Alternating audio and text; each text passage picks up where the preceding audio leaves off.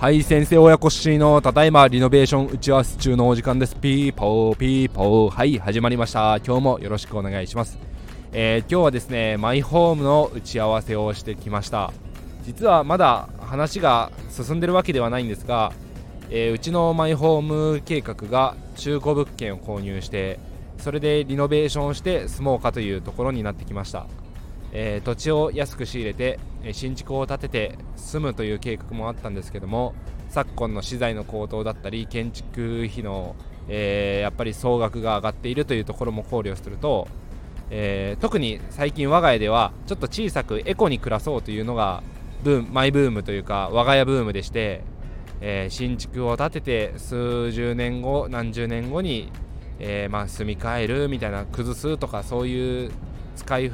えー、消耗ですね。大量生産大量消費の時代とは違ってあるものを使って暮らしていくっていうのもいいんじゃないかというふうな嫁さんの意見もありまして、えー、中古リノベを検討してます。でそれで中古リノベ屋さん工務店さんと打ち合わせをしてきました。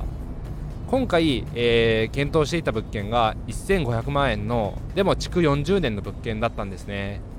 でそれを、えー、いろいろリノベーションの計画を大雑把にえー、鑑みると、えー、外壁もし塗るにしてもやっぱり100万円まあどこまでこだわるかですけど大まかに100万円見積もっておいてお風呂が綺麗な物件なのでお風呂は OK キッチンも一応リノベーションというか綺麗にされた経歴がある物件だったので、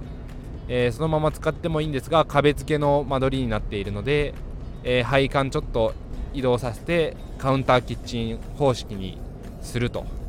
で、えーと、DK の物件なので壁をぶち抜いてつなげて LDK にするというようなリフォームをしてみいったらどうですかというところでこちらの、えー、意見と、えー、プロの意見を聞きながらですね打ち合わせをしてきました。で、えーと、リフォーム費用とかですねまあ自分たちが総額どれぐらい物件価格とリフォームをしてこのぐらいに収めたいというところからえー、引き算でやっていくのが一番いいというところでお話がありまして特にリノベーションは古いところをきれいにしていくともうキリがないというところを正直に教えてくださる工務店だったのでそれで、まあ、ざっくりとですね2500万円で計画してみた時に、えー、物件価格が1500万円のままだと1000万円リフォーム使えるわけではなくて諸費用ですね住宅ローンの手数料だったりだとか仲介手数料とか考慮するとえー、込み込み200万とか一応考慮して差し引きに800万円でリフォームをすることになりますよというお話になりました、えー、お風呂はリフォームいらないんですが外壁に100万円かけて残すは700万円。じゃあ700万円で何をしますかという時に、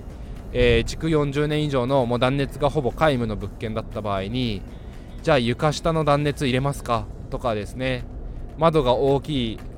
あの縁側のようなところがあったりするので窓をそのまま、残して内窓にするのか全部そう特化するっていう場合にはちょっと外壁も手直しをした方が見た目的にはいいのでじゃあ外壁もやり替えますかとかになってくるとだいぶ費用がやっぱりかかってくるんですね。なので本当取捨選択をしないといけないというか、えー、賃貸住宅であればやっぱりここは家賃に影響しないとこだし生活する上で必要なければリフォームしないよねっていう部分も自宅のマイホームということであればちょっと快適に暮らしたいし見栄も張ってちょっと見た目も良くしたいしとかなってくるとだいぶ、えー、ちょっとですね難しいなと思ってきました、え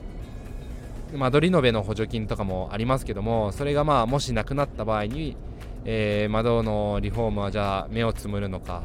そうした場合に、えー、断熱だけを考えると窓をもう壁としてなくしてしまって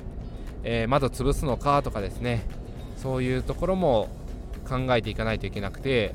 えー、断熱だけこだわっていくならやっぱり壁を1回ですね壊して内張り剥がしてで断熱材入れてからですねとか吹き付けの施工をして断熱性能を高めるのか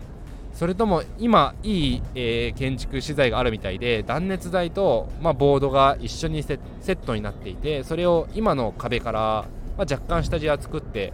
そこに貼り付けるだけでできる、え、断熱リフォームという資材もあるみたいなので若干お部屋は狭くなるんですが解体費用がかからないし、えー、まあ、そういう処分柄が出ない。で、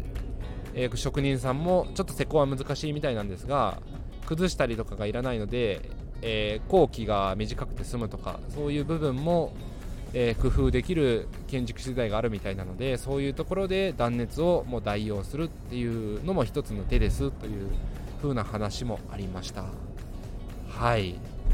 で、えーと、今回検討していた物件は平屋みたいな見た目ではあるんですが2階のお部屋も2部屋あったりして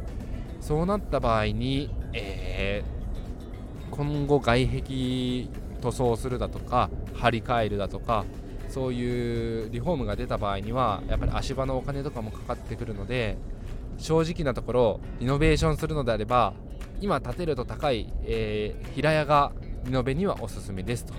いうお話もいただいてちょっと物件を探し直そうかなと思っております。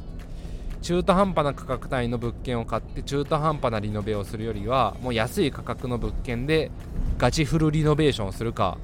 それか、えー、築浅のメーカーものとかのものを買ってプチリノベで済ませるかというのが一番満足いくリフォームになるみたいですね。えー、ちょっとそれも踏まえて物件探しからまた一から考え直さないといけないなと思っております。はい。